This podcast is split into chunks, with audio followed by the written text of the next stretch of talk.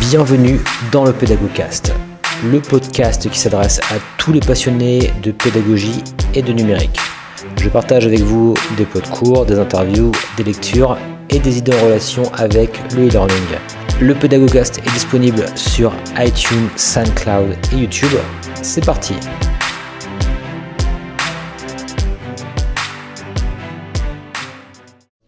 Bonjour et bienvenue dans ce nouvel épisode du Pédagogcast. Alors je suis avec aujourd'hui avec deux étudiants de mon cours, donc du fameux cours sur l'hybridation, et qui vont se prêter donc à, à une expérience en fait qui va être bah, de créer avec eux un podcast en fait sur cette thématique, avec donc un contenu qu'ils ont euh, consulté. Alors je précise déjà d'ailleurs qu'on s'est un petit peu emmêlé les pinceaux, c'est-à-dire que j'ai pas eu le, le bon lien par rapport au contenu. Donc du coup moi je vais un petit peu rebondir un petit peu sur, sur ce que vous allez me présenter. Et puis on va comme ça discuter ensemble de, de cette thématique, hein, sur cette thématique que vous allez présenter. Euh, donc alors ces deux étudiants s'appellent donc euh, Fabrice, bonjour Fabrice, euh, Bonjour. Fabrice Clochard. Et puis bah, Cécile Veillon. Bonjour. Bonjour Cécile. Euh, donc voilà, donc on va tranquillement comme ça pouvoir échanger euh, sur votre, euh, votre trouvaille. Donc bah, je vous propose qu'on commence tranquillement. Alors Fabrice, tu voulais peut-être un petit peu euh, commencer à, à nous donner un peu le plan, déjà aussi nous dire sur quel matériel tu as travaillé, enfin vous avez travaillé, hein. et puis comme ça on va pouvoir com- commencer à, à discuter tout ça ensemble tranquillement. Ok, donc on a, on a travaillé sur une vidéo de, de Christelle Lison, qui est professeure de, à la faculté d'éducation de, l'université de Sherbrooke. Elle travaille beaucoup sur euh, l'apprentissage, l'enseignement, plutôt dans, dans le supérieur. Euh, euh, elle forme des enseignants, elle forme des conseillers pédagogiques, elle intervient beaucoup auprès d'étudiants. Et mine de rien, elle est rédac- rédactrice en chef de la revue internationale de pédagogie de l'enseignement supérieur. Donc euh, elle commence à toucher pas mal de choses et on s'est intéressé bah, à une vidéo qui est centrée sur, l'hybridation. Et ce qui est intéressant, c'est que dans cette vidéo-là, elle interagit beaucoup avec, les étudiants. Donc il y a énormément de choses qui sortent de manière informelle. Alors, et euh, c'est ce qu'on a essayé de. euh, Ce ne sont pas des étudiants, mais en fait, euh, c'est une Enfin, vidéo qui a été produite dans le cadre enfin, d'un colloque organisé par l'UBL, donc l'Université Ouais. Bretagne-Loire. Et donc, euh, ils disposent en fait d'un équipement de salles qui sont connectées entre elles, donc à Lorient, et je ne sais pas où elle a situé l'autre salle. Alors il y a Lorient, Brest, Rennes. Mais là, en l'occurrence, enfin, sur la vidéo, ils sont Ah que oui, euh, deux salles doute, euh, connectées. Et Lorient. Voilà, c'est ça. Et du coup, elle est en présentiel avec une équipe de quelques enseignants qui ont participé à Mhm. l'entièreté du colloque. Et elle est connectée avec une autre salle avec euh, d'autres personnels en fait. D'accord. Et comment s'appelle exactement le, cette intervention? C'est un, un petit peu pour que les personnes puissent retrouver peut-être la, la vidéo. Donc Alors- il s'agit de la formation hybride pour euh, enfin, penser autrement l'enseignement pour former l'apprentissage. Favoriser l'apprentissage, pardon. D'accord, ok. C'est Très une bien. vidéo de 1h55. D'accord, très bien. Moi, je mettrai le lien de toute façon dans, dans, le, dans le podcast. Ok, bah dans ce cas-là, euh, maintenant ce qu'on va pouvoir faire, bah, on va tranquillement. euh, donc tu voulais nous, parler effectivement de, bah, de ça, enfin de commencer par quelle thématique? Alors la, première thématique nous, qui nous a, qui nous a questionné, hein, c'est finalement de se poser la question, c'est quoi une expérience d'apprentissage, c'est quoi une expérience d'enseignement? Parce que sa vidéo fait un peu miroir entre euh, une vision étudiant et une vision enseignant. Et au milieu de ça, il y a cette fameuse expérience qu'on va, qu'on va co- construire avec les, les enseignants, les étudiants. Et, euh, et ce qui est intéressant, c'est qu'on se rend compte que c'est fi- finalement assez proche d'une expérience de consommation ou d'une expérience de, production. C'est-à-dire que dans euh, cette expérience-là d'apprentissage d'enseignement, il y a une forte dimension affective. Donc une, expérience va être réussie si euh, l'enseignant ou si l'étudiant crée tout un environnement très de l'ordre de l'affectif. Ce qu'il faut, c'est qu'il y ait pas mal de finalement d'irrationnel. Il faut un, un prof qui véhicule une passion, donc il faut un contenu assez voilà, assez riche, assez chaud affectivement. Euh, il faut un environnement agréable, penser au confort, penser pourquoi pas à l'esthétique, l'esthétique du lieu. hein. On a Mm. tous en, en tête de rentrer dans une classe froide euh, et grise, etc. Et ça influe euh, énormément sur l'expérience d'apprentissage. Puis au-delà de ces éléments dont tu parles, qui là peuvent être modifiés par l'enseignement dans certaines mesures, il y a aussi tout ce qui est de l'ordre des éléments avec lesquels les étudiants doivent composer et l'enseignant également sur, par exemple, la situation socio-économique d'un étudiant qui n'est pas forcément du coup dans une humeur favorable à l'apprentissage en fait. Donc c'est tous ces éléments avec lesquels il faut composer pour que sur la dimension affective, il y ait un apprentissage réussi. hein. D'accord, donc en fait j'ai l'impression que là où elle centre beaucoup ses propos sur vraiment l'environnement, plus l'environnement finalement que, la, que le disciplinaire, si je vous Bah, entends bien. c'est une des parties. C'est-à-dire Ouais. que pour créer une expérience d'apprentissage, d'en- d'enseignement, faut penser la dimension affective. Elle est, euh, voilà, elle se compose de plein de choses, hein, quelque chose de très, euh, du contenu passionnant, mais aussi du sensoriel, euh, mais aussi euh, le fait qu'un dispositif, qui soit numérique ou pas numérique, marche ou ne marche pas et qui peut planter un cours. Le fait qu'il y a aussi toute une dimension de jeu, de ludique, de, de défi, de, de suspense. Et finalement, tout ça assemblé, ça crée une sorte de dramaturgie, de narration. Donc un cours, ça se pense comme une pièce de théâtre finalement, avec un début, une fin, ce vers quoi on veut aller. Et, euh, et ça, voilà, ça, ça crée quelque chose euh, qui engage l'étudiant dans une expérience. Et à côté de ça, il y a un- voilà, une logique un peu plus euh, sérieuse, un peu plus euh, rationnelle. Où Là, on, on rejoint va... un peu plus le disciplinaire pour Ouais, reprendre voilà. tes mots. Ouais. Où finalement, l'expérience d'apprentissage, c'est quand même pour apprendre quelque chose. Donc là, il y a une idée d'effort. Il va falloir euh, voilà, mouliner un petit peu pour, pour euh, entrer dans une pensée. Alors déjà, euh, dans, son, dans, dans son exposé, elle, elle commence par une, une citation de, de Serre. euh, Michel et qui- Serres, ouais. Michel Serres, ouais, qui, euh, qui, euh, qui parle notamment de la pensée complexe. Ben voilà comment l'enseignant et comment... Vraiment c'est- la première citation, pour le coup, c'est Fabre 2011. euh, Ah, c'est bon. oui, voilà. Serre est beaucoup convoqué euh, sur cette conférence, Ouais, mais il y a aussi qu'on disait en préparant un petit peu l'émission. Ok. Et, et du coup, c'est comment on va aborder, euh, d'un point de vue euh, intellectuel, pour le coup, euh, la pensée complexe, le stable, l'instable, le mouvement, le changement. euh, comment on va euh, apprendre, euh, c'est-à-dire construire euh, par rapport à ses connaissances antérieures. Comment on va donner du sens. Comment on va euh, favoriser l'étudiant à, à avoir un, un esprit euh, critique. Et là, elle, elle sort euh, des choses qu'on a trouvées aussi euh, intéressantes, c'est-à-dire qu'il faut apprendre. Il faut que le dispositif d'enseignement nous apprenne, euh, enfin, s'appuie sur euh, Des des, structures, des hein. stratégies. C'est répéter, par exemple, répéter l'information. C'est sélectionner l'information. C'est décomposer une information complexe en plein de petits bouts qui, qui sont accessibles. C'est comparer, c'est organiser les connaissances, c'est élaborer, c'est-à-dire partir d'un petit morceau pour reconstruire euh, un tout, tout autour. C'est produire aussi, produire une réflexion, produire une synthèse. C'est hiérarchiser l'information. Et là, elle, euh, elle, elle nous parle beaucoup de la surcharge d'informations, notamment. cognitive, ouais, on voilà, va appeler ça, ouais. D'accord. euh, donc il y a aussi euh, ce savoir-faire de pouvoir donner à l'étudiant les moyens de sortir de, cette, euh, de ce trop-plein d'informations. Donc finalement, c'est plein de stratégies pour Mm. que l'étudiant soit même de se montrer actif vis-à-vis euh, d'un- d'une donnée en fait, euh, pour justement là, pour contrer la citation de Michel Sarr qui intervient un peu plus tard dans la conférence où il y a cette idée que puisque maintenant le savoir est accessible puisqu'il est en ligne, euh, justement pour sortir de ça, il y a toutes ces stratégies d'apprentissage qui permettent à l'étudiant d'être actif pour s'approprier une donnée. Qui, la donnée, elle en effet, est accessible, mais cette donnée pour qu'elle accède à un statut de savoir, il faut que l'étudiant s'en empare et la travaille. Donc euh, ça peut être en la répétant, en l'élaborant et Enfin, je vous laisse reprendre la liste des verbes à l'infinitif euh, qu'on vous a proposé. Donc voilà, il y a vraiment cette idée-là de jongler entre ces différentes stratégies qui sont plus ou moins adaptées au contenu de la donnée, à l'environnement, à l'endroit où on est aussi euh, dans euh, sa formation et dans l'apprentissage. D'accord. Et on, on va y venir un peu plus tard, mais c'est aussi euh, développer une expertise dans l'usage des outils d'apprentissage euh, qu'on nous met à disposition. Parce que là, Ça, elle parle pas- de, effectivement d'hybridation, donc j'imagine qu'elle aborde euh, effectivement tous les, euh, tous les aspects distanciels avec Voilà. peut-être les plateformes, les Ouais. outils. Est-ce que- est-ce qu'elle elle est assez ciblée outils dans, dans sa présentation ou pas du tout? Ou plutôt euh, usage processus, processus pas mal. euh, processus, ok. ouais. Donc c'est pas du tout écarté, mais euh, pour reprendre le titre enfin, vraiment de la conférence, c'est que penser l'hybridation amène tout un tas de questions qui sont utiles pour l'enseignement en général, qu'ils soient en hybridation, à distance ou non en fait. Et moi l'idée c'est de profiter de cette opportunité qu'est l'hybridation pour remettre les choses à plat et Mmh. discuter. Et... En fait, c'est une excuse. C'est un petit peu comme. euh, c'est vrai que euh, on dit souvent que la classe inversée, c'est un petit peu nouveau, ou l'hybridation c'est nouveau, mais en fin de compte, je sais pas si vous, si vous en a parlé aussi pendant, pendant le- ces études du master là, mais c'est vrai que c'est quelque chose qui existe depuis très longtemps en fait. C'est ça. Bah, y Par- a un par truc exemple, les, euh, Ouais, je te, je te laisserai juste Oui, euh, donner mon, mon exemple.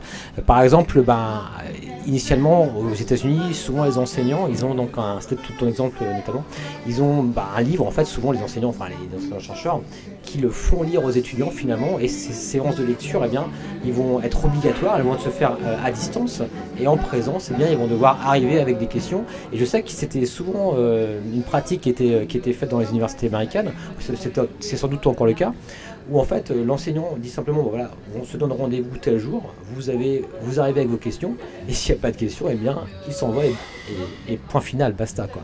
Et vous voyez un peu l'idée?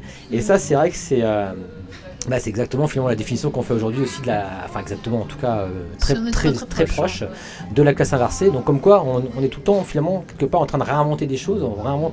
Alors il se dit pas qu'il n'y a pas d'innovation hein, justement dans, dans, dans- aujourd'hui dans, dans le dispositif, mais c'est intéressant de, de constater que c'est pas non plus la révolution et qu'on n'est pas com- complètement sur un nouvel objet. Et c'est un petit peu ce dont tu voulais euh, parler Bah. D'après une citation qui a fait passer, c'est Fab 2011 qui compare euh, le fait d'apprendre à faire un peu le tour du monde. Et quelqu'un dans la salle rappelle que bah, le monde est fini, lui, contrairement à l'apprentissage en soi.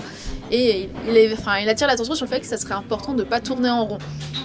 Et donc, euh, enfin, là-dessus, pour le coup, le- l'exemple qui est donné, c'est que les MOOC, finalement, c'est la classe magistrale, mais en ligne et avec beaucoup plus d'étudiants. Donc, euh, certains MOOC, du coup, vont pas très très loin euh, dans l'innovation qui est permise. Quoi. Ouais, et puis paradoxalement, c'est vrai que, pour rebondir aussi là-dessus, au départ, bon, c'est peut-être moins le cas aujourd- aujourd'hui, mais je n'en suis pas certain. On était euh, très sur les X-MOOC, c'est-à-dire quelque chose de très descendant. Finalement, on reproduisait complètement le cours d'amphi, finalement. la- Et c'est encore aujourd'hui le cas pour beaucoup de MOOC. Et c'est, c'est pas une critique forcément. hein. Ça peut être euh, ce qu'on recherche. Euh, on en parlait tout à l'heure un petit peu, Fabrice. Tu, tu, tu regardes par exemple un, un MOOC actuellement. Tu me dis, bah là, j'ai pas le temps pour ce MOOC-là. J'ai récupéré les vidéos et je vais les consommer quelque part de mon côté, un petit peu comme je consommerais un cours magistral, etc. Vous voyez ce que je veux dire Et c'est vrai que, et c'est vrai que finalement quelque part, le, le- le- parfois le fait d'avoir euh, de, de- de le médiatiser en fait, on va se dire waouh c'est tout nouveau, euh, ça change tout, etc. Alors qu'on va remettre des pratiques qui sont ancestrales quoi. Et c'est ça qui est assez, qui est assez intéressant, c'est que dès qu'il dès qu'il y a un nouvel euh, outil, un nouveau média, et ben tout de suite on remet tout en question. Alors que finalement il n'y a pas à remettre forcément tout en question, c'est simplement que la modalité a, peut-être changé, mais finalement, le, enfin la modalité technique, mais finalement la modalité en tant que telle de l'enseignement, elle est souvent restée la même, euh, même si évidemment dans un MOOC on peut justement déverser tout cela à un plus grand nombre euh, d'étudiants, et on va pouvoir également bien sûr mettre en place des, des choses qui sont plus euh, travail de groupe, etc. Mais là, ça, là on rentre dans, un, dans une autre dimension qui peut se faire également en présentiel par exemple.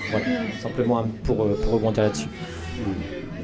Mais c'est vrai que pour le coup, euh, elle décolère assez bien ces deux questions que sont euh, le rapport à la nouveauté, à à l'innovation et d'autre part le rapport au, techni- technologique qui parfois se rencontrent, mais enfin, c'est deux questions qui peuvent être pensées de manière euh, dissociée en fait. Ouais. Et, euh, et d'ailleurs, c'est vrai que par exemple, moi là où je travaille, euh, c'est assez intéressant, je sais donc c'est à l'IMT Atlantique, parce que dans le service, du coup, on a en fait des conseillers PEDA et des ingénieurs PEDA. Et c'est vrai que pour le coup, on, a, on travaille ensemble, hein, mais on a quand même un rôle différent. Parce qu'en fait, eux, ils vont enfin, d'emblée, ils vont jamais parler de technologie avec un enseignant comme ça quand, il va arriver. Ça va d'abord être objectif pédagogique, euh, euh, qu'est-ce qu'il va vouloir développer, quelle modalité pédagogique, etc. Et c'est après, s'il y a besoin, qu'on va mettre des technos, euh, je sais pas, des boîtiers de vote, des courants en ligne, etc., de la vidéo, pourquoi pas. Mais c'est que si ils en sentent quelque part le besoin. Et pour le coup, c'est vrai que bah, c'est c'est intéressant justement de, de ne pas. Je pense, que c'est- une bonne, une bonne approche, de ne pas sauter tout de suite sur l'outil et euh, d'abord voir justement les modalités. C'est sans doute aussi ce qu'on vous apprend beaucoup dans d'autres cours en, TEF. Oui, tout à fait. Il y a une stratégie très simple qui est aussi de ne pas braquer l'enseignant lui euh, en se dissociant d'un discours très injonctif sur il faut utiliser les technologies. Et il y a d'ailleurs par rapport à ça, mais bon, c'est bien on fait des digressions, hein, Fa- Fabrice après nous ramènera vers le droit chemin, mais, euh, mais c'est vrai que par rapport à ça, par exemple, il y a, un discours qui est souvent assez critiqué. J'en parlais avec une, avec une collègue qui me disait qu'elle n'aimait pas trop ce discours-là. C'était euh, justement d'avoir euh, à chaque fois tourné le côté vers des, des, des TIS, des nouvelles technologies, euh, vers la notion de, euh, comment on appelle ça, de, euh, pas de révolution, mais d'innovation, voilà, d'innovation. En fait, on va dire à l'enseignant, voilà, il y a un- une formation sur l'innovation pédagogique. Et ça, ça fait peur en fait. Ils se disent, waouh, c'est quoi ce truc C'est non, bah non, je suis pas innovant, je vais pas, je vais pas y aller, je vais, je vais me sentir en difficulté, j'ai- je suis pas, pas les, les connaissances, les compétences. Même par exemple pour ce type de colloque-là, je sais que les, les ingénieurs pédagogiques sont friands justement d'inviter des enseignants. Mais si le, le titre du colloque porte le nom Innovation pédagogique au 21e siècle, etc., l'enseignant qui, qui, lui a son petit espace de cours, euh, est-ce que je veux dire, qui utilise ses, ses, ses boîtiers de vote, il va se dire bah non, c'est pas, c'est pas innovant ce que je fais, c'est pas. Et du coup, ça fait peur en fait aux enseignants et, euh, et quelque part, ça peut être un bon discours dans le sens com, dans le sens communication aux instances, etc., pour que les gens, pour faire un peu le buzz entre guillemets. Mais si on se met du point de vue de l'enseignant, ça peut être euh, bah, impressionnant, ça peut être. Bah, c'est un très stigmatisant en fait. C'est ça. Et, du, coup, il, on se sent, il y, a, il y a, syndrome un peu de l'imposteur si on veut. Ils se sentent pas, on va dire, légitimes pour, pour aborder ces courses-là, alors que finalement, parfois, ce qu'on appelle innovation, c'est surtout les, petites choses toutes bêtes, quoi. Et c'est ça qu'on. Je parle beaucoup, hein, désolé Fabrice, il faut, très bien. D'où la nécessité de revenir déjà sur la question de base, c'est quoi une expérience d'apprentissage ou euh, euh, une, expérience d'enseignement. Du coup, il y a la dimension affective, il y a la dimension rationnelle et il y a la dimension euh, sociale. C'est-à-dire que c'est aussi une interaction entre un étudiant et son enseignant ou son enseignante. donc derrière ça, il y, a, plusieurs éléments qui ressortent de la vidéo hein, sur la notion d'engagement, sur la notion de processus d'évaluation, donc derrière ça d'autonomie et de contrôle, jusqu'où on va, c'est quoi la frontière, euh, sur euh, l'importance du climat de confiance qu'on va créer avec son, étudiant ou, son enseignant, euh, le droit à l'erreur la posture de, l'enseignant, est-ce qu'il est médiateur, tuteur Cette idée aussi que finalement, un des éléments les plus importants de la démotivation d'un étudiant dans sa formation, qu'elle soit euh, numérique ou pas, enfin hybride ou pas, c'est euh, l'isolement. Euh, et donc voilà, un, des premiers éléments d'abandon dans les MOOC, c'est enfin de ouais, d'abandon, c'est cette notion de distance par rapport à, l'enseignant, le fait de ne pas avoir d'enseignant en face, et notamment chez les bons élèves, c'est ça qui nous apprennent, qui nous apprennent, c'est que les, élèves les plus les plus, les plus brillants sont souvent aussi les plus angoissés. Ils ont besoin d'une interaction avec l'enseignant. Euh, donc ça, ça peut, être un élément de. C'est vrai qu'on y revient beaucoup. Moi, par exemple, là, le, par rapport justement à mon poste actuel, qui est plutôt ciblé sur les MOOC, j'ai eu l'occasion d'interviewer pas mal de personnes sur, euh, sur cette question des MOOC, enfin d'appeler en tout cas pas mal de personnes ces derniers temps. Et euh, c'est vrai qu'il y a beaucoup. C'est pour ça que c'est intéressant aussi, même ce cours sur l'hybridation. moi, c'est que c'est un, domaine qui m'intéresse, qui me passionne depuis des années. Mais, mais ce qui est très intéressant, c'est qu'à un moment donné, le MOOC a pris le pas sur ce, sur, sur, sur ce ce domaine de l'hybridation, si on veut, je trouve. Hein. Enfin, personnellement, je, le dis un peu avec mes mots, mais euh, je trouve qu'il y a eu un peu, d'un coup, on, est passé sur le MOOC, euh, mais tout, dans l'idée totalement à distance. Il n'y avait pas forcément cette idée de. Et aujourd'hui, plus ça va, plus on revient sur cette idée de d'hybridation, et notamment sur les, les MOOC qui vont servir notamment dans les entreprises, par exemple. Les entreprises, souvent, elles vont s'approprier un MOOC, elles vont payer pourquoi pas des droits, etc. Mais en interne, elles vont prévoir des séances en, hybride. Alors, ça ne veut pas dire que, l'hybridation, c'est forcément tout en présence, hein, on est d'accord, on peut également faire des classes virtuelles, etc. Mais souvent, dans, dans les MOOC massifs, ça va s'arrêter à des webinaires. Euh, il faut, quand même reconnaître que c'est plutôt descendant en général. Et c'est vrai que j'ai là ce que, je que je remarque, que je constate moi personnellement, c'est qu'il y a vraiment un retour, comme, comme tu me dis, le, dit Fabrice, ce besoin finalement d'avoir de, retrouver ce lien, euh, cette médiation. Eh bien, il y a un retour au présentiel et enfin vraiment pour le coup au présentiel. Hein, et c'est pas seulement euh, au synchrone entre guillemets. en tout cas, moi c'est quelque chose que je constate. Et d'ailleurs, c'est très intéressant aussi de, voir, par exemple, je sors complètement du, sujet, mais ça, enfin, pas, je sors pas du sujet, mais entre guillemets de, de l'hybridation. Mais quand on voit par exemple des acteurs comme les, les, les, les GAFA, par exemple, comme Google ou Microsoft, etc., qui commencent à mettre aussi des lieux comme ça. Je ne sais pas si vous avez vu à Rennes notamment le, le fameux dur lieu. de passer à côté l'atelier numérique de Google, euh, qui crée de super journées pour parler de la place des femmes dans l'informatique, alors qu'eux-mêmes ont des soucis paritaires assez conséquents. Oui, mais n'empêche que, n'empêche que, tu vois, même des acteurs comme ça, après, je ne connais pas leur programme, mais euh, ils vont quand même se dire, bon bah, on va reprendre euh, on, va être sur le terrain. Quoi. Vous voyez ce que je veux dire? On ne sera pas que dans le, digital quelque part, et on va mettre des lieux de médiation. Et que ce soit Google, Academia aussi par exemple, aujourd'hui qui, qui font l'enseignement, enfin plutôt le soutien scolaire à distance, etc ou en présence aussi, mais ils vont euh, mettre également maintenant sur Paris, ils ont des expérimentations, ils font des lieux de, call, de co-learning en fait, euh, où justement les étudiants vont pouvoir euh, apprendre leurs cours à, à, distance, voilà, parce qu'ils ne vont pas dans un collège, peu importe pour quelle raison, hein, mais par contre ils vont, ils vont se retrouver ensemble pour faire leurs devoirs, enfin pas, pas tous, hein, mais en tout cas c'est des expérimentations qui se font, et ça, tout arrive d'un coup là, c'est vraiment un retour, on va dire, à la médiation dans le réel, et pas simplement dans, dans, dans mais avant même qu'il y ait du coup ces grosses enfin les enfin ces gros acteurs qui s'emparent de cette question-là, tu avais quand même un mouvement en France très porté sur la création de lieux de médiation. Ça a été les cybercommunes à un moment donné. Là, à Rennes, euh, enfin, même en France en général, on voit le, enfin, la proposition Fab Lab qui s'est vraiment bien répandue sur le territoire. C'est pas le cas forcément ailleurs, que ce soit dans les États-Unis, en Europe, où ça reste quand même, euh, pour le Fab Lab, c'est effectivement un lieu pour créer de l'innovation. En Fab Lab français, ça s'est vraiment euh, répandu comme un lieu pour créer de la médiation et refaire du lien territorial en fait. Mhm. Donc, euh, même c'est la question des tiers-lieux qu'on voit émerger beaucoup. euh, Mais beaucoup, je trouve, il y avait, je trouve, hein, personnellement, je me trompe peut-être, hein, mais je trouve que dans beaucoup de dispositifs, il y avait une, euh, une notion sociale dedans, en fait, d'intégration. Tu vois ce que je veux dire? Oui. C'était beaucoup à l'intention d'un public identifié comme parfois en difficulté. Moi, moi aujourd'hui, hein, je suis d'accord avec toi. Mais il y a eu un moment donné comme ça, je sais pas, peut-être que je me trompe, j'ai peut-être pas tous les données. Mais je trouve qu'aujourd'hui c'est plus massif quoi. C'est vraiment tout le monde quoi. C'est vraiment euh, que ce soit dans les entreprises, que ce soit euh, comme tu dis dans les Fab Labs, etc. Que ce soit, c'est tout public, tout le monde a voilà, on est on est là, on, a besoin d'interaction. C'est pas c'est pas comme tu dis même si on est bon élève, euh, qu'on, pas que ça nous suffit d'avoir une vidéo et puis on va tout comprendre quoi. On a besoin aussi de, de- du côté émotionnel, du côté voilà on va apprendre ensemble, etc. Et ouais c'est ça qui me semble intéressant. Bah, Après, souvent, elles sont développées dans les CAF ou pour les personnes qui ont du mal à se dépatouiller chez eux avec un ordinateur. Il y a maintenant des personnes qui les accompagnent sur les ordinateurs de la CAF dans l'accueil. Donc, il y a, oui, c'est vrai qu'il y a un, re- Ouais. un retour du coup aux personnes humaines pour les publics qui ne peuvent pas se débrouiller entièrement à distance. Oui, mais pas que justement. Oui. Avant, c'était souvent surtout centré sur ces publics-là. C'est en se disant, voilà, pour ceux qui sont entre guillemets Ah, pas, nu- numériques, entre guillemets, euh, on, va, on va les aider. ok? Et, euh, et aujourd'hui, c'est vraiment, bah, en fait, non. En fait, c'est que le tout à distance euh, marche moyennement finalement. Euh, il faut, il faut qu'on retrouve, qu'on remette un peu de, présentiel dans tout ça. Et c'est ce qui se passe. Et même, et même, je vois par exemple pour des, projets. Par exemple, si on mène des projets à distance avec des institutions, etc. À un moment donné, la visio, c'était vraiment tout visio, visio, visio. Ça se fait encore aujourd'hui. hein. Mais souvent, maintenant, ce qu'on fait, c'est qu'il va y avoir, on va se voir quand même au moins une fois ou deux dans le, cours d'un projet, mais en réel.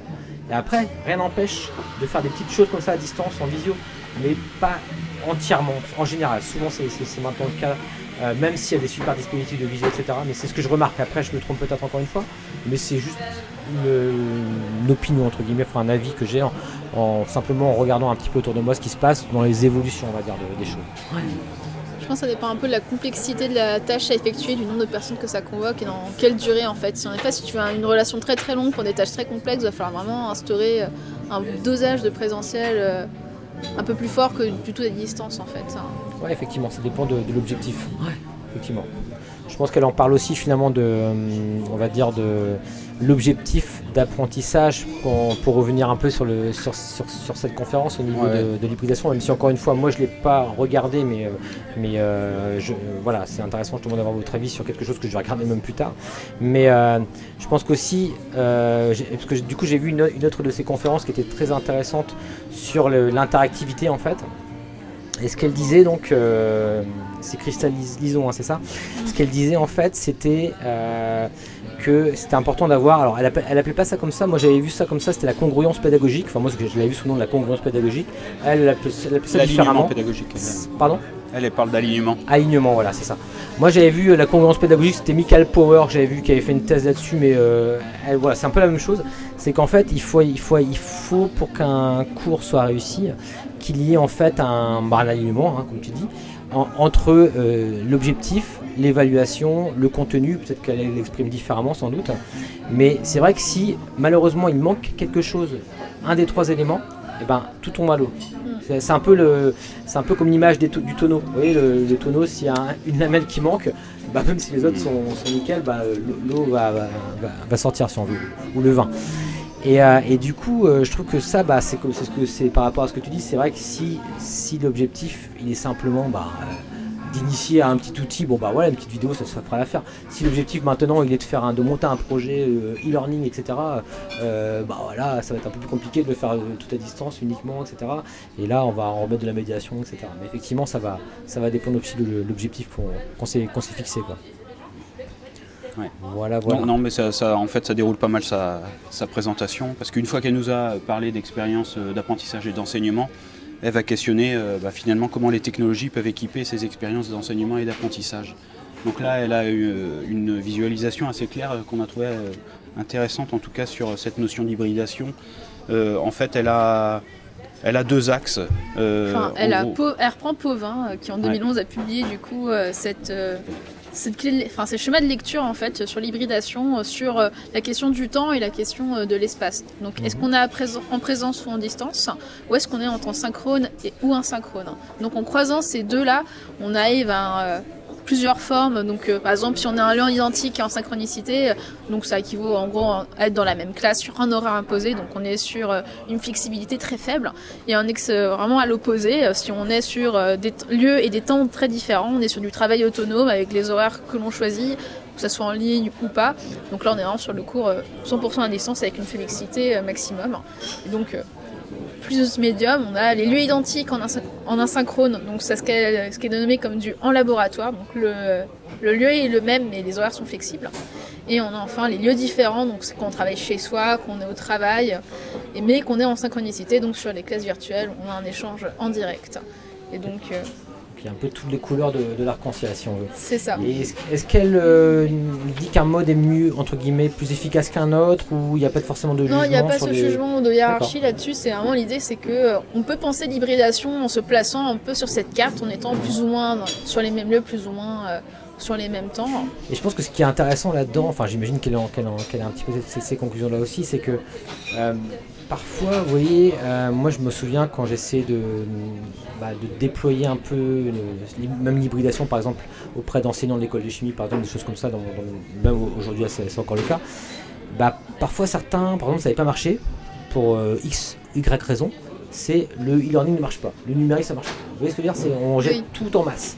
Et ce qui est intéressant en fait là-dedans, c'est que tous ces, tous ces exemples-là, pardon, ces modalités, euh, il y en a forcément qui ont complètement euh, foiré entre guillemets, j'en suis certain dans, des tas d'exemples qu'on peut avoir dans les des écoles, etc. Et il y en a d'autres qui ont euh, particulièrement réussi, etc. Et ça ne dépend pas finalement du type de, modalité à mon avis qu'on va mettre en place, même si peut-être que parfois dans certains contextes, une modalité va mieux marcher que dans d'autres contextes. Mais justement, il faut identifier ça. Et c'est là que c'est intéressant justement d'avoir euh, bah, toute cette analyse-là, je pense, et de pouvoir bah, se dire, bah, moi, dans mon contexte à moi, ok, je pense que là, ils sont... Par exemple, typiquement, vous êtes des étudiants, vous en Master 2, je me suis dit que j'allais pouvoir éventuellement vous faire un cours un peu comme je l'ai fait là, avec des podcasts, avec... Euh, là, on est en, entrevue ensemble, on est plutôt sur, on va dire, de l'hybridation... Euh, euh, on va dire très à distance, mais avec quelques très à distance et avec quelques moments synchrones. Et on a, on a également eu un appel, un coup, de, enfin, un coup de phone, un coup de téléphone ensemble. On, s'est fait un Skype ensemble, etc. Et on va se voir euh, rapidement, mais euh, également en présentiel bientôt. Mais voilà, on est quand même sur vraiment de la distance. Mais je me suis dit, par rapport à votre avancée, quelque part, vous êtes capable, peut-être, à mon avis, enfin, c'est mon hypothèse à moi, hein, ça, ne regarde que moi, mais ça peut le faire, si on veut. ce que je veux dire? Je l'aurais peut-être pas fait, moi, encore une fois, moi personnellement, avec des, étudiants, par exemple, en, licence euh, ou en première année. Enfin, il n'y a plus de Dust aujourd'hui, mais en première année voilà, qui sortent du bac par exemple. C'est beaucoup plus compliqué par exemple d'avoir un, dispositif comme ça, même si je dis pas que ça, ne peut pas se faire. C'est simplement qu'il me semble euh, que c'est à nous-mêmes de, voilà, de choisir un peu dans ces modalités-là, ce qui pourrait éventuellement fonctionner. Mais c'est quand même bien d'avoir, d'avoir l'ensemble des possibles. Et je pense que là, son, son, son tableau, ce qui est intéressant, c'est qu'on voit l'ensemble des possibles. On a une carte finalement. L'idée, c'est qu'on n'est pas forcément obligé d'être sur un point de la carte, sur toute la formation ou toutes les matières. L'idée, c'est qu'on peut être mobile sur, ce, sur cela. Enfin, elle en parlait à un moment assez intéressant, elle expliquait que sur la gouvernance avait décidé que pour une formation, il fallait passer euh, tant de taux horaires à distanciel.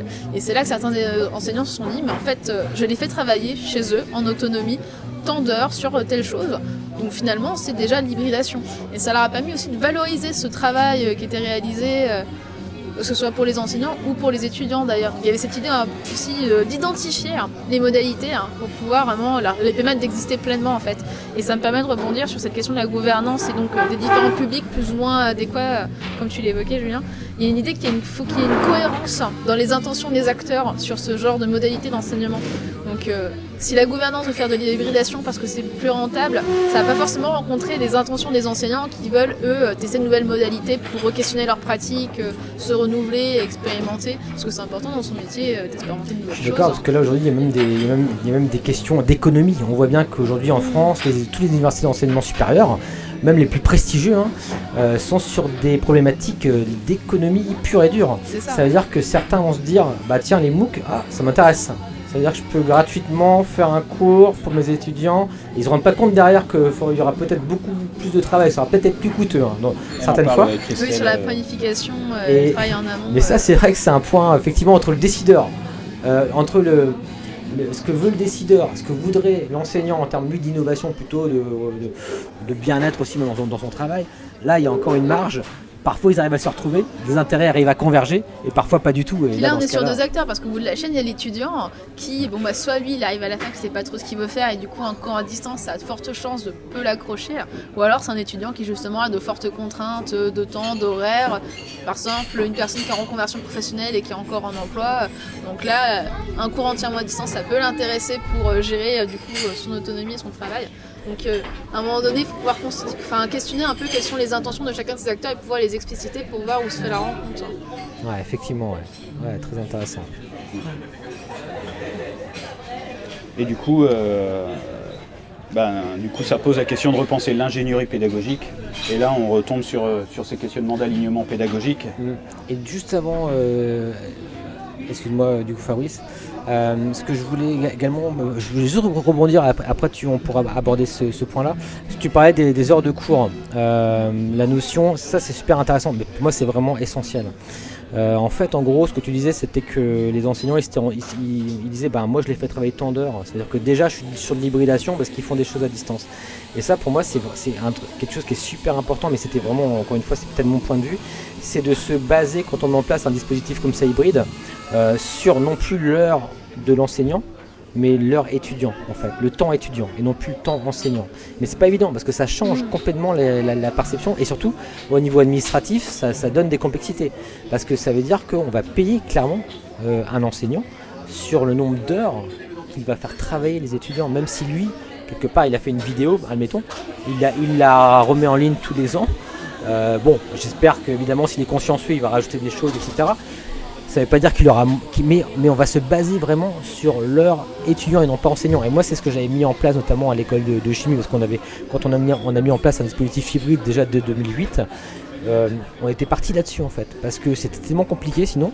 Euh, Il y a des établissements qui vont donner une carotte, par exemple, à l'enseignant une année et lui dire voilà, tu vas faire des cours hybrides, tu vas mettre des cours en ligne, etc. ou sur une plateforme. Et puis on va te payer beaucoup cette, première année, mais après, bon, bah, tu auras un peu moins d'heures. Mais, quelque part, il scie la branche sur laquelle il est assis, vous voyez ce que je veux dire Oui, oui. alors que si, on part sur l'heure euh, étudiant, et ben dans ce cas-là, c'est beaucoup plus clair. Par exemple, moi, un module qui durait 12 heures, on l'hybride. Alors peu importe comment on l'hybride, hein, euh, ça peut être 4 heures, 8 heures, ça peut être euh, 8 heures, 4 heures, peu importe. Mais ça restera 12 heures, basta. Et ça, ça, avait beaucoup simplifié la chose. Alors, je, sais bien que c'est pas possible dans toutes les institutions, mais ça, c'est un point super important et super critique aussi, parce que parfois, il va simplement y avoir des blocages institutionnels. Et c'est non pas des blocages au niveau de la maturité de, l'étudiant, de l'enseignant, euh, même pas de la technique, même pas de la pédagogie, c'est juste au niveau euh, administratif, simplement. Ça peut arriver qu'il y ait des blocages. Moi, aujourd'hui, il y a des lois maintenant par rapport à ça, mais en tout cas, euh, il y a quelques années encore, c'était pas évident. Et même moi, à Rennes 2, pour tout vous dire, il y a je pense, 5 ans, j'avais voulu faire un cours comme ça hybride. Euh, c'était, ça n'avait pas été possible, même dans le parcours esthétique, hein, dans, dans- dans le parcours numérique, etc. Parce que, pourquoi? Parce que c'était, il n'y avait pas encore le cadre administratif par rapport à ça, qui s'est mis en place petit à petit. Et, et aujourd'hui, c'est des choses qui se font maintenant, par contre. Ouais. Donc voilà, c'est simplement ce petit point le que je cadre voulais. euh, administratif, il dépend du cadre législatif et celui-ci, pour le coup, euh, il rattrape comme il peut. Quoi. Ouais, et c'est vrai que c'est vrai que malheureusement, il faut toujours essayer de, d'avoir la big picture pour pour prendre conscience de l'étendue, pas des problèmes, mais des solutions à apporter, je dirais, pour voir le côté positif de la chose. Mais euh, mais c'est vrai que ben les choses se font tranquillement et voilà, il y a une certaine inertie. Et c'est pour ça aussi que euh, les innovations, comme on les appelle, même si encore une fois, euh, je suis pas fan de ce terme non plus, mais eh bien, infuse mais assez lentement parce que bah, il faut que tout suive, il faut que l'administratif suive, il faut que les et encore aujourd'hui on est, sur de nouvelles problématiques, c'est même euh, certains établissements suppriment les notes, donc c'est plus que des compétences maintenant. Bon, peut-être que là ça va même aider, ça aide peut-être l'innovation etc. Mais mais, mais je ne parle pas des, problématiques qu'il peut y avoir encore. Bon, ce sera un autre, sujet, mais en tout cas voilà, c'est vrai que c'est intéressant d'avoir une vue euh, d'ensemble par rapport à tout ça, et c'est pas forcément toujours évident. Alors je sais pas du coup si, euh, si, tu arriveras à retrouver le fil de, ce que non, tu non, mais Je ça crois va. qu'on était rendu à l'ingénierie pédagogique Ouais, euh, voilà. pour pouvoir continuer un peu sur l'alignement pédagogique qu'on a déjà pu évoquer. hein. Ouais. En tout cas, elle insiste beaucoup sur, euh, sur les dispositifs hybrides, l'enjeu de la planification. C'est-à-dire que, en fait, là, il faut tout préparer en amont. Donc ça veut dire que tout le, séquence- le séquençage est clair dès le, dès le démarrage du cours. Donc là aussi, ça change la, la posture de l'enseignant. Effectivement. Euh, et du coup aussi de tout, euh, toutes les personnes qui gravitent autour de l'ense- de l'enseignant, comme tu disais euh, tout juste là. Ouais. Donc ça veut dire des, voilà, des modes de justification un peu différents de ce qui se fait habituellement. Euh, faut penser toutes les temporalités en amont, faut penser l'alignement pédagogique comme on disait tout à l'heure, donc les trois, euh, voilà, les trois angles, là, l'apprenti- les apprentissages visés, c'est quoi?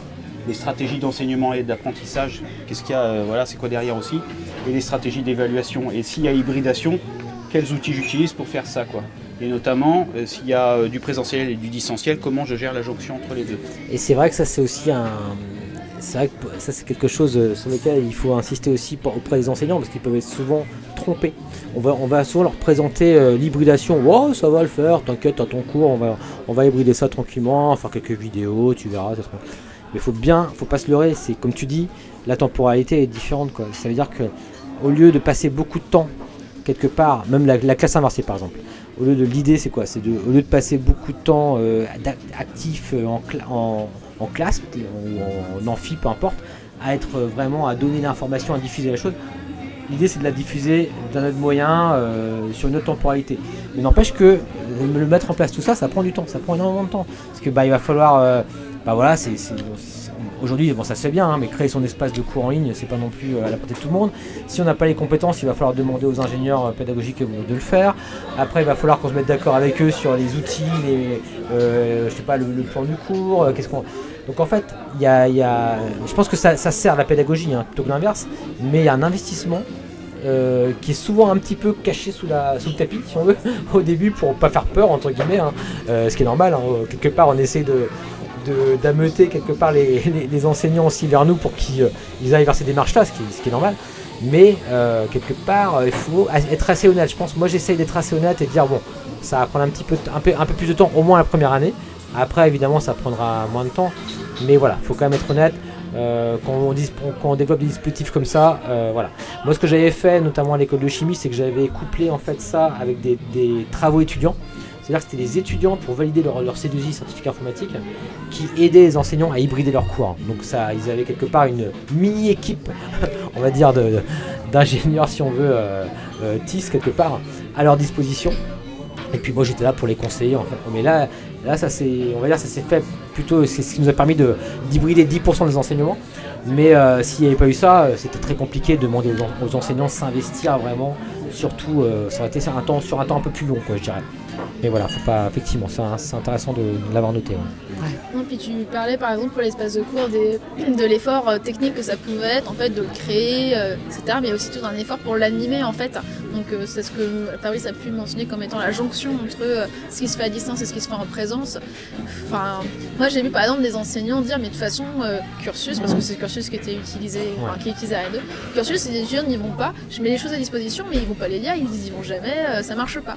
Mais je leur demandais s'ils rappelaient l'espace cursus, s'ils savaient, si- s'ils avaient connaissance de la familiarité que les étudiants avaient avec l'espace.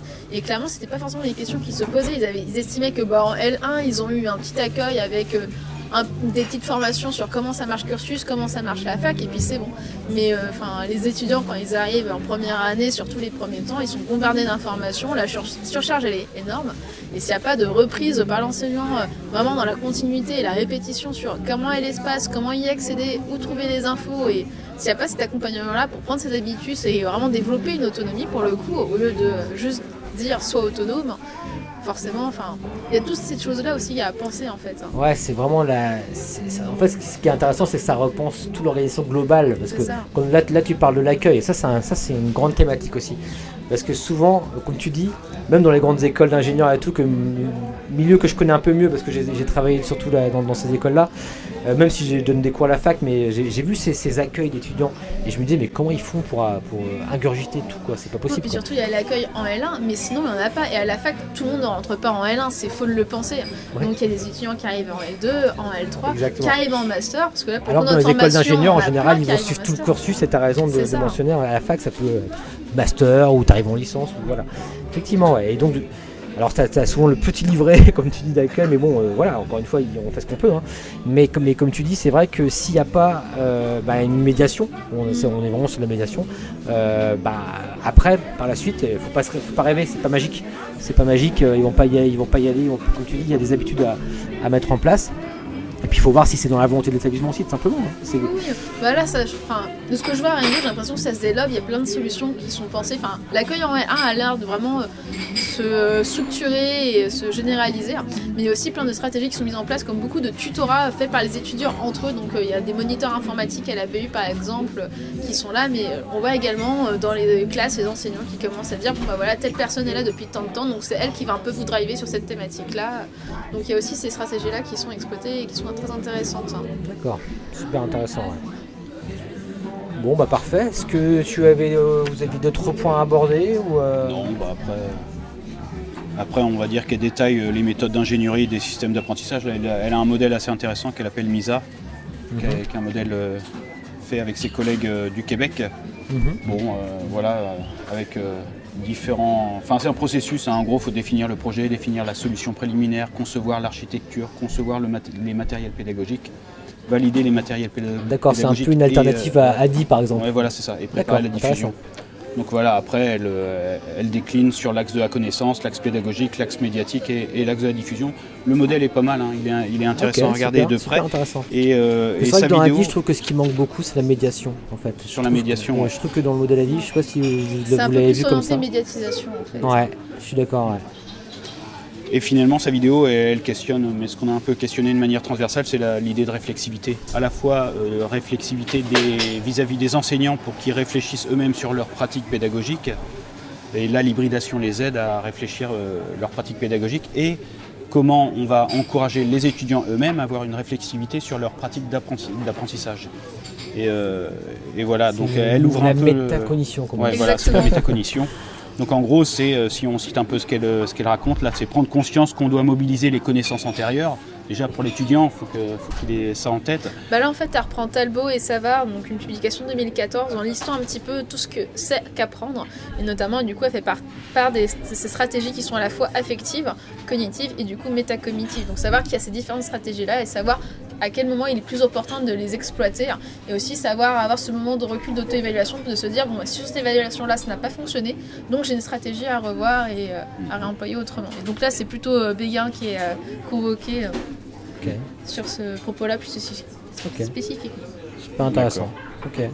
Voilà, c'est toutes ces questions de, de savoir planifier son apprentissage, de savoir s'autoréguler si on n'est pas dans le vrai, euh, de savoir changer de stratégie quand on est étudiant. Donc en gros, ça se- développer des compétences. En fait, sa théorie, c'est que l'hybridation développe des compétences chez les étudiants, quelque part. En tout cas, il faut les amener Euh, à développer ces compétences-là. Pour que ça fonctionne, faut amener. Voilà. C'est intéressant de, de, de centrer sur le processus, enfin de, parce que parfois on est que sur la matière, et là pour le coup, on est sur le bah, comment vous allez vous approprier tout cela avec cette nouvelle méthode quelque part qui est l'hybridation. Et voilà, effectivement, c'est c'est même moi personnellement, je le fais pas des masses, et euh, ça me ça me fait me remettre en question aussi, c'est important, hein, ça tout- toujours en question, euh, sur euh, même qu'est-ce que, par exemple, la collaboration aussi.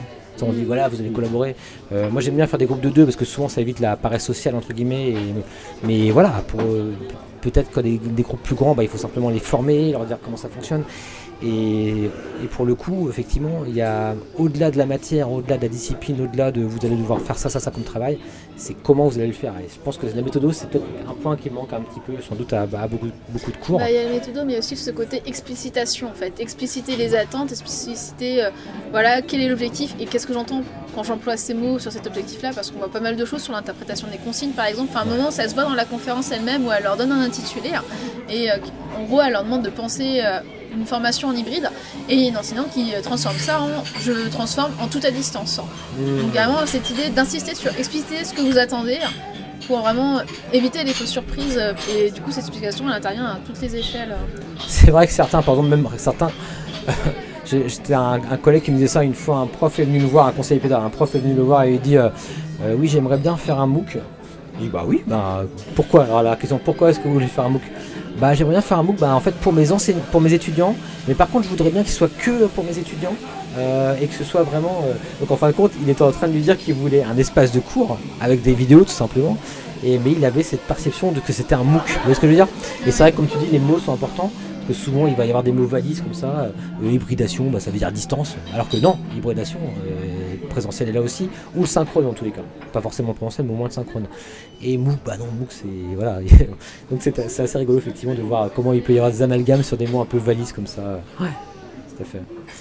Bon, bah en tout cas, c'était euh, super intéressant finalement tout, cela. Alors, euh, du coup, désolé de ne pas avoir pu euh, voir la, la présentation vidéo, mais je n'avais pas le, le bon lien, on va dire. Mais bon, c'est pas très grave parce que du coup, on a, on a malgré tout pu comme ça échanger là-dessus. Bon, c'est vrai que c'est une, une thématique moi, qui m'intéresse, qui me passionne depuis un sacré bout de temps, donc ça m'inquiétait pas plus que ça. Mais c'est vrai que je vais quand même, euh, ça m'a donné envie quand même de, de regarder la, la conférence euh, plus dans le détail.